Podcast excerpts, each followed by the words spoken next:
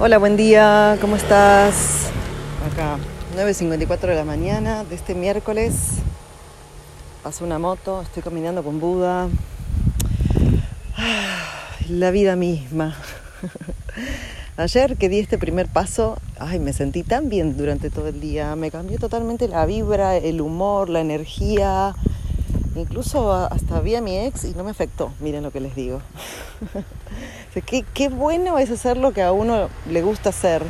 Ni siquiera tuve eh, pensamientos negativos acerca de qué voy a hacer, nada, crisis existenciales ni nada. Se me pasó todo automáticamente solo por dar el primer paso a hacer lo que quiero. Y ayer me quedé pensando mucho en un montón, un montón de cosas de las que te quiero hablar.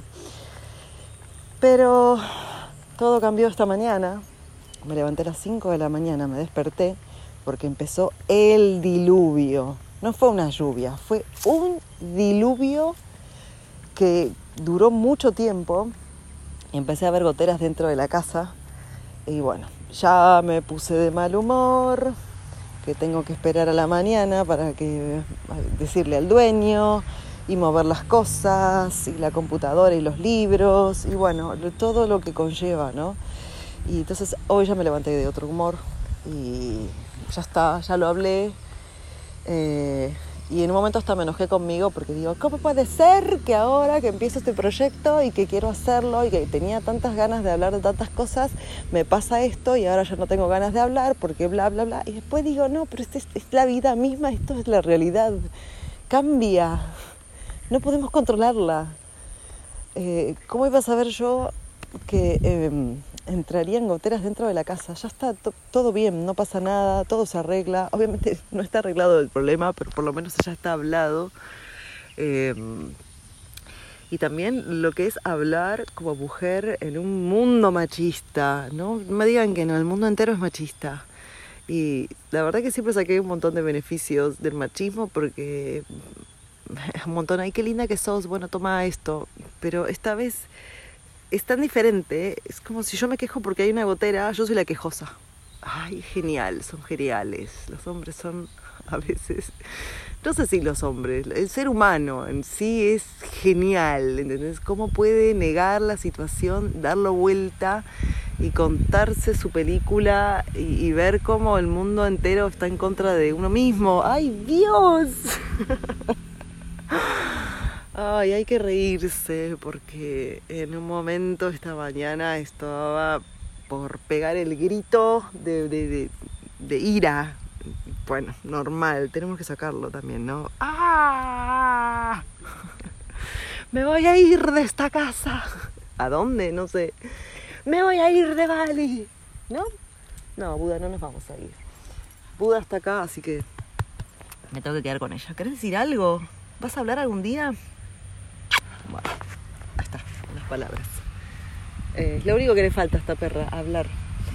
Y bueno, después del diluvio de esta mañana y después del agua que entró por varios lugares, después de hacer todo el movimiento, de sacar todo, eh, se vino la humedad. Salió el sol y hay como 250% humedad, si no es más, es todo un pegote justo ayer que les decía las ganas que tengo de abrigarme un poco, eh, no, es peor. Es que llueve y refresca, es que llueve y es una pegosidad insoportable. Así que bueno, y me había contado con que iba a salir a, pasear, sino que pensé que la lluvia continuaría todo el día y me tendría que quedar en casa por lo menos hasta que pare. Eh, pero bueno, fueron solo por las madrugadas. Cuatro minutos ya hablando de las lluvias y el diluvio, temporadas de lluvia en Bali. No vengan en temporada de lluvia. Si tenés pensado venir, evítatelo. Venite en marzo, que marzo es una buena fecha porque está Niepi, que es el año nuevo. Eh, es el día del silencio y son las ceremonias eh, grandes donde, bueno, internamente algo que nosotros nunca nos enteramos, que es de la festividad de Mejaru, donde se hacen sacrificios de animales para ofrendar a, los demonios, em, puestos en un altar de ocho puntos cardinales que representa la flor de los vientos. Todo esto en realidad debería estar, eh, bueno, no debería estar, va a estar en la historia de, Bali. Y, y te digo que no te enteras de esto porque porque de verdad no te enteras. Acá lo que vas a ver como público, como turista, como alguien que viene a visitar la isla va a ser Niepi, que es el día de silencio, que te tienes que quedar en tu casa, que, eh, y una festividad que se hace el día anterior, que son los ogogos, unos muñecos gigantes que sacan, zamarrean, peregrinan y después queman, eh, que es todo un espectáculo, pero tiene todo un significado acompañado con esto del Meyaru que les digo. Ya les voy a contar, ya esperen, esperen. Bueno, espera, espera. A veces hablo en plural y a veces en singular. ¿Vamos? Bueno. Em, ahora mismo estoy caminando por un caminito hecho en medio de los arrozales. Hay caminos hechos eh, perfectos para las motos, no es que mm, me tengo que meter en el pasto. Y después del diluvio, agua por doquier. Así que nada, por ahora nos mantenemos secos.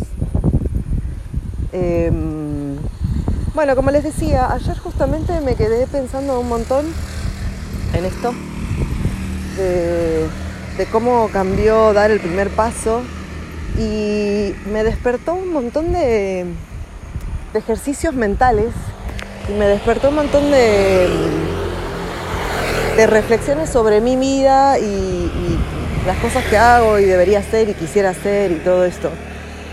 Y digo, qué interesante es mantener un ejercicio con la mente, ¿no? Es como, eh, no sé, ahora se me viene esto de que últimamente estoy conociendo un montón de gente que tiene un mentor, así le dicen. Estos mentores lo que hacen es eh, darle consejos de cómo hacer crecer sus Instagram. Entonces les, dicen que el algoritmo entiende que todos los días tenés que publicar a cierta hora y bueno, bla, bla, bla. Cuestión, eh, yo no tengo mentores, ni tampoco estoy haciendo gran esfuerzo para hacer mi Instagram, pero sí hay una cosa que debo considerar porque lo vi en alguien cercano, que es em, empezar a generar el hábito de levantarse todos los días y tener que grabar algo. La gente normalmente lo hace siempre con el teléfono y la cámara puesta. yo tranquilamente podría estar hablándote ahora mismo con la cámara. Pero me genera como que, ay, mm, dije mal, o tengo que preparar lo que estoy diciendo, o me genera otra sensación. Para mí es más la radio. Pero sí me gustó esto de crear un hábito nuevo, donde mm, en cierta manera, mm, bueno, sí, es como la terapia, ¿no? Eh, vas sacando cosas a flor de piel que quieras compartir, un montón de reflexiones que, me guardo y que me gustaría compartir y que siempre las termino escribiendo, pero digo, ¿quién va a leer esto en algún momento de la vida? ¿Cuándo? ¿No? ¿Para qué estoy escribiendo esto? Y a la vez es tan necesario porque no me lo puedo guardar. O tal vez se lo cuento a un amigo, amiga, pero es como que en realidad siento que hay mucho, mucho, mucho por decir y compartir. Y mm,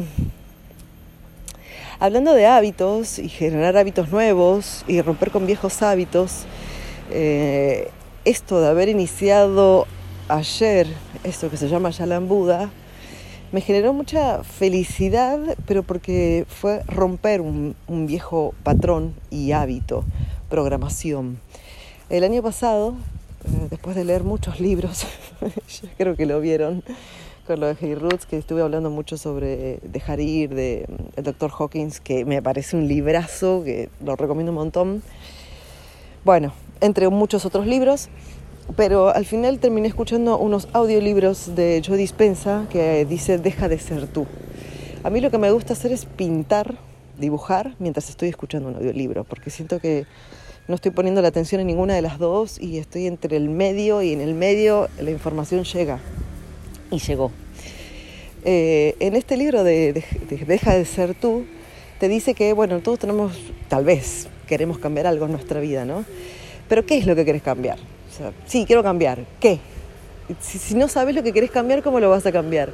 Y para saber lo que quieres cambiar, tenés que conocerlo, ¿no? Es como quedarte mirando una manzana fijamente y decir, ya está, ya encontré, es esto este es el puntito que quiero sacárselo o ponérselo o cambiarlo o lo que sea. Entonces, finalmente todos hablan de lo mismo, cualquier tipo de religión, cultura, la medicina, la neurociencia, la ciencia, eh, la psicología, siento que todos hablan de lo mismo, que es estar presente en lo que estás pensando y la meditación. Todos hablan de lo mismo.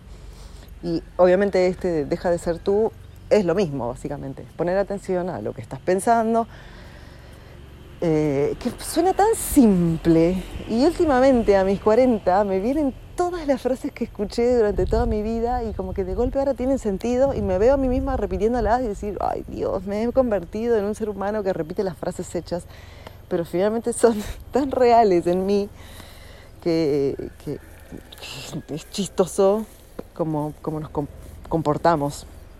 Em, pero bueno, en fin, después de mm, escuchar esto de Deja de ser tú, em, empecé a hacer un trabajo muy profundo conmigo y a empezar a ver la programación que traigo, la infancia que tuve, los padres que tuve, mis hermanas, el lugar donde nací, donde crecí, las formas, lo que escuchaba, lo que recibía, el barrio. Y mm, me he encontrado en unas zonas tan oscuras y tan feas que es como, bueno, ya, estoy viendo mi sombra, mi oscuridad y, por eso creo que no, no, me gusta ir a terapia o a psicólogo, porque me parece que hago ya un montón de trabajo al asumir y hacerme cargo de, de lo que hay y ser cruel conmigo, porque ver dónde está la falla y tal vez debería no aceptarme, ¿no? Sí, bueno, está bien, es lo que me tocó, es lo que hay, es lo que aprendí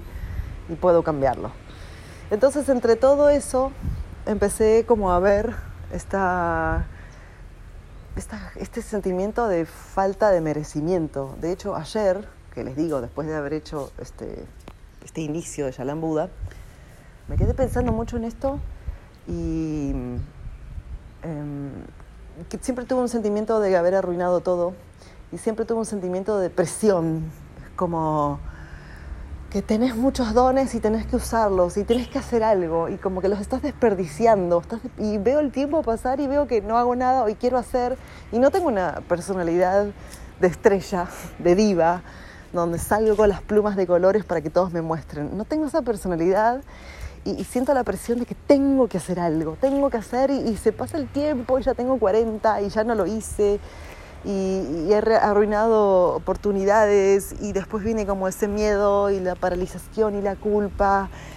Ay Dios, qué insoportable. Y ayer me quedé pensando, ¿comparto esto o no? Y como yo decía en un momento, la verdad que no es mi intención, bueno, estoy haciendo mi terapia, obviamente, pero no es mi intención eh, ponerme en un lugar de víctima o ser em, la estrella, hablemos de mí, si no, te lo cuento porque tal vez te resuena. Y tal vez em, te resuena en algo, que al final todos somos humanos y que no importa en el lugar de que esté cada uno, puedes tener mucho dinero, puedes tener mucha fama, puedes ser muy reconocido, puedes tener muchos talentos, puedes tener una familia hermosa, puedes tener la casa de tus sueños, puedes tener una vida envidiable, pero al fin y al cabo nos vamos a inventar problemas nos vamos a inventar historias, porque eso es lo que hacemos los humanos. Somos una bola de historias sin fin y, hay como oleadas de historias románticas, oleadas de historias de terror y drama, oleadas mm, de, de, lo que sea, pero en realidad al final, eh, no importa cómo ha sido tu infancia, vas a crear un problema. es genial, es genial. Y eso es lo que me fascina de, de la mente humana y, mm, ayer justo estaba leyendo esto de, de que mm, todos pensamos diferentes, ¿no? Y a veces nuestro ego nos hace echar un juicio hacia una situación, una persona desde afuera. Y qué fácil es, ¿no? Analizar a alguien de afuera. Lo ves clarísimo, todo el patrón, todo el paquete. Ahora, si hablamos de nosotros mismos, nos cuesta tanto pero a veces pensamos que tenemos la última palabra y la verdad absoluta. Y, mm, cuando hago yo estos trabajos para mí, lo que hago es como eh, hacer un zoom en el Google Maps y mirarme muy desde lejos, muy desde arriba y decir, soy un puntito acá, un puntito más entre estos, estos millones de puntitos de seres humanos que están dando, dando vuelta y haciéndonos problema por todo. Y mm, todo esto les digo porque estuve en unos momentos de crisis. Eh, estuve como mal, triste, depresiva. Mm, tanto que me costaba, me molestaba mucho que alguien me llame y me pregunte, ¿cómo estás? Ay, no quiero hablar cómo estoy, no me preguntes. Me genera como mucha carga estar contándote cómo estoy. Y me molestaba todo y me preguntaba a mí misma, ¿por qué me molesta? Bueno, ya pasé esa etapa, ¿no? Ya está, di el paso. Y ahora estoy acá y, y todo esto que siempre quise hacer, que es agarrar el teléfono, básicamente, y contarte esto que te estoy contando, eh, es un paso muy grande. Eh, siempre para mí el hecho de hacer radio es como, no sé, lo analicé de muchas maneras. Eh, mi, mi, ídolo, mi héroe, mi maestro grande de la radio es Fernando Peña, ya murió, pero lo conocí cuando tenía 15 años y lo escuché por 13 años muy fanáticamente. Eh, y él fue realmente quien me enamoró las ganas de, de hacer radio, porque una vez que él murió me pongo a pensar y la verdad que no escucho a nadie, no, no suelo escuchar radio, no encuentro a alguien que me llene, tal vez él era tan grande que, que ya no hay nadie que encubra ese espacio, pero me puso a hacer radio y eh, antes hablaba y me sentía como medio títere, ¿no? Tenés, toma, tenés que hablar de esto, tenés que decir esto, no opines esto, no digas esto, bueno, decí esto. Después cuando me empecé a hacer mis propias radios, eh, también sentía que estaba sacando información de otro lado y que no era realmente algo importante. O sea, que los Rolling Stones estén de gira y se vayan a presentar en cierto lugar, o sea, no hay nada nada que no puedas enterarte en cualquier otro medio. O sea, no te estoy dando una algo tan importante. Y después me empecé a sentir como ganas de autenticidad y contarte algo que, que yo pueda darte, que no sea un copy-paste eh, en el momento empecé a hablar como de ceremonias, de ayahuasca, de mis viajes, de mis experiencias. Después con el tiempo lo escuché y digo, ay Dios mío, ¿por qué contaba esto? Y, con todas las, ya, con todos los, eh, todas las vueltas. Y después me apagué, me apagué por unos años porque compré la historia de alguien y me quedé mirando esa película y ahora que, que solté esa película vuelvo a mí. Pero... Em, estuve mucho tiempo cuestionándome de por qué voy a hablar yo, de a quién le importa lo que voy a decir, que lo que estoy diciendo lo estoy diciendo mal, que em, escucharme una vez más y decir, ¿por qué dije eso? ¿Por qué no dije algo mejor? ¿Por qué no tengo mejor vocabulario? ¿Por qué la voz no me salió más linda? ¿Por qué? Eh, y, y, por qué? ¿Y por qué? ¿Y por qué? Y al final es como un autocastigo insoportable de no querer hacer esto, que es decir, loca, poné la play y empezá a grabar, porque es lo que te hace bien. Y mm, creo que lo decía ayer. ¿Me pasa un helicóptero? un avión? No, un helicóptero. Sí, sí. Mira vos. Bueno, está muy húmedo. Eh, y me estoy explayando un montón. 18 minutos, vamos. Eh, nada, me torturé mucho por muchos miedos, falencias, programaciones. Eh, me privé durante mucho tiempo de, hacer algo que me gusta tan simple y, me puse en un lugar como paralizada o de víctima, o con culpa o con miedo, lo que sea, y también ver a, a tanta gente que está haciendo cualquier cosa y se muestra tan abiertamente en cámara además, que no tiene filtro, no tiene pudor y, no tiene ningún miedo a lo que van a decir, lo que piensan los otros. Eh, ya, ¿no? Es como, bueno, yo me siento así y quiero mostrarlo, punto. Y, uno cuando no puede estar en ese lugar lo que hace es criticar. Entonces me veía a mí misma criticando o, internamente, ¿no? Sí, wow, ¿cómo se muestra así? ¿Cómo hace esto? ¿Por qué? ¿Qué me importa? Que la gente haga lo que quiera. Pero bueno, ayer fue em, años de terapia. Haberle puesto play y empezar a grabar, años, años de terapia, luz. Así que a partir de ahora cambia un montón. Siento que solamente estoy dando el primer pasito de lo que de lo que puede llegar a ser esto. Eh, ya habrán, habrán días más felices para contarles otras cosas. Eh, ahora mismo tengo que ir a lavar las patitas a mi Buda porque está toda embarrada. Pobre, no saben lo que sufre con la lluvia. Eh, ah, para los que me preguntan por Buda, bueno, miren, Buda nace en mi vida el primero de abril de 2020. Es una chica COVID. Estaba en casa, em, este día era por, la noche y escucho dos perritos llorando. Entonces bajo la lluvia salgo en un paraguas y le linterna al teléfono a ver qué pasa y encuentro dos perritos bebés, era ella y su hermana. Y bueno, eh, bebés, dos meses, con las patitas y, toda la piel eh, muy mal. Así que bueno, las, las adopté, las curé y la verdad es que mm, yo hace mucho tiempo que, había decidido no, no, adoptar perros porque ya me ha pasado una vez que me encariñé mucho cuando empecé a viajar y, eh, y, murió Thor. Entonces no quería tener este apego otra vez. Pero bueno, ella vino hacia mí y que la hermana era totalmente lo contrario, eran como el yin y el yang. Eh, la hermana era romper, destruir, escapar, salir.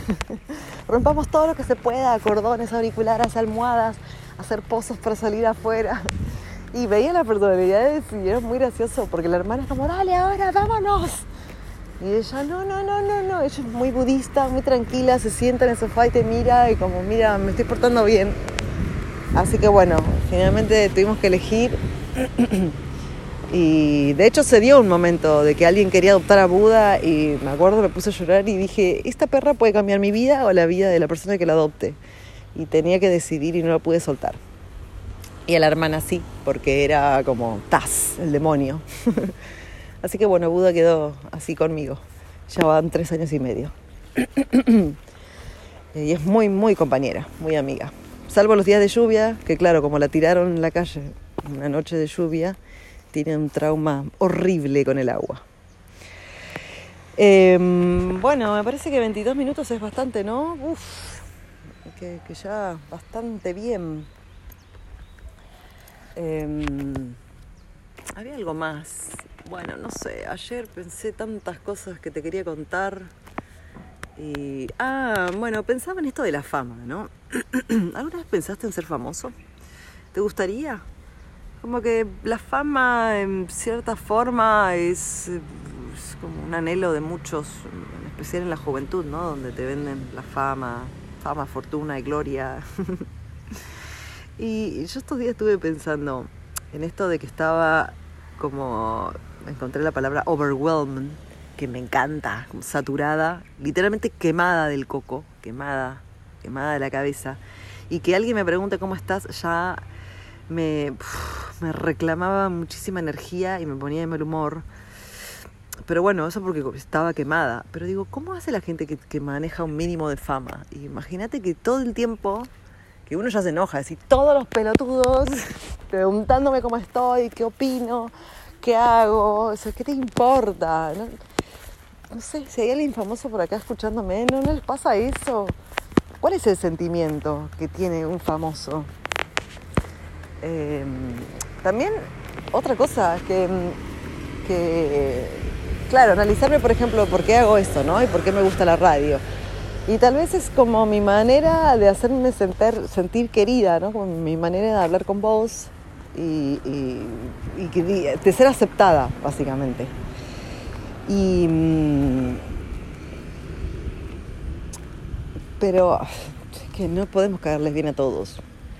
Y me imagino que cuando uno empieza a tener em, fama, que en realidad la fama de antes no es la misma fama que hoy, sino que hoy la fama es como ser influencer, ¿no? Y cuanto más influencer tenés, más followers y más gente que te escribe. ¿No, genera como mucha ansiedad que te esté escribiendo un montón de gente para decirte muchas cosas? O sea, más allá de todo lo que te infla en el ego, diciéndote lo hermoso y lindo que sos y lo bien que haces las cosas y bla, bla, bla. También hay un montón de haters que, que, mm, si uno no está eh, abierto, bueno, no sé si abierta es la palabra, si uno no está trabajado mentalmente para superar las malas críticas, pueden ser golpes muy duros. Pero igual me quedé pensando mucho en la, ansiedad que maneja, ¿no? Es como hago un posteo y después tengo que mirar cada cinco minutos a ver si alguien le gustó y si no le gustó, ay, pensé que iba a tener más like, que no iba a gustar, me sorprendió que le guste, como a ver qué dijo este. Uy, oh Dios. mucho, mucho, mucho todo, mucho todo. Em, bueno, eso. Y ayer también pensaba de de también de esto de tener talento, dones o como se le quiera llamar y, ser explotado tan pronto, ¿no? Esta gente que tiene fama a los 20 años y si boom, de la noche a la mañana te conoce el mundo entero y sos el ídolo de muchos. ¿Cómo manejas eso? ¿Cuán preparado estás para que llevar una vida normal, entre comillas, que ya no es normal, pero que te que te resulte como armonioso y no te desestabilice, ¿no? ¿Cómo lograr eso? ¿Se puede? Es como que si empezamos a ver a los grandes famosos, eh, todos terminaron bastante muy mal. No sé, se me ocurre Michael Jackson, pero en realidad hay muchos otros, ¿no? Como una explotación de la del tiempo que le corresponde a uno vivir una cosa. Bueno, 26 minutos. Sigo caminando.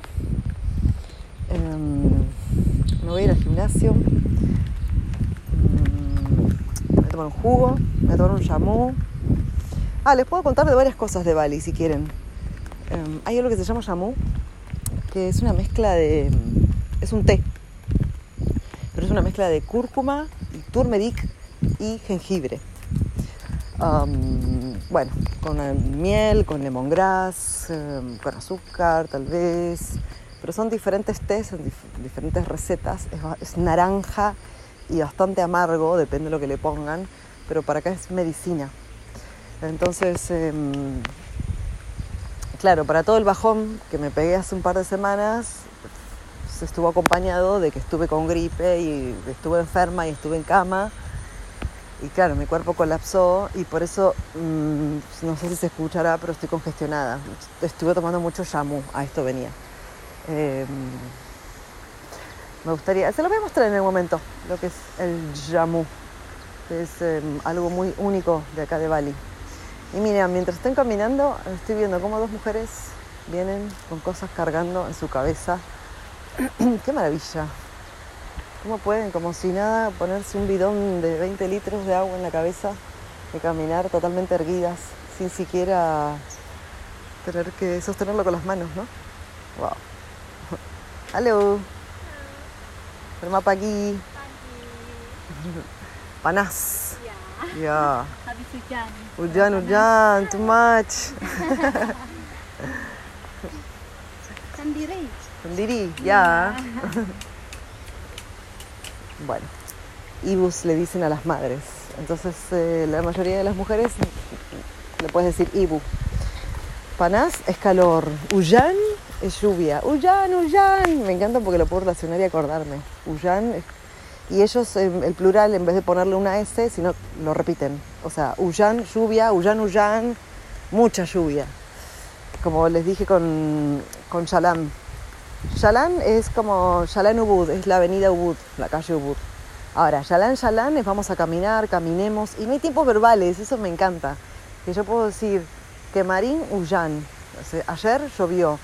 No, no hay conjugaciones de ayer hubiera llovido, llovió anoche, pero va a llover, pero no, Uyan es lluvia y se adapta a lluvia, llueve, lloverá, llovería, hubiera llovido, y sí muy, muy fácil. Así que bueno, poco a poco aprendo la lengua. Ya les voy a contar en otro espacio. Bueno, media hora. Muy bien, muy bien la radioterapia, muy bien la radioterapia, ¿no? Pudo estar contenta, tuvo su salida, vamos a casa. ¿Vamos a casa? Bueno. Bueno, gracias si estás ahí. Espero que te haya gustado. Qué enredo mental. Pero bueno, hay que reírse, hay que ponerle humor a esto y nada, tal vez te inspira a que hagas algo así totalmente chiquitito, simbólico y que te haga quitar como el primer miedo escénico que sentía yo, eh, eh, miedo al ridículo, ¿no? A hacer algo así como hablar, hablar, ¿no? Bueno, bueno gentes, gracias. Bonita vida.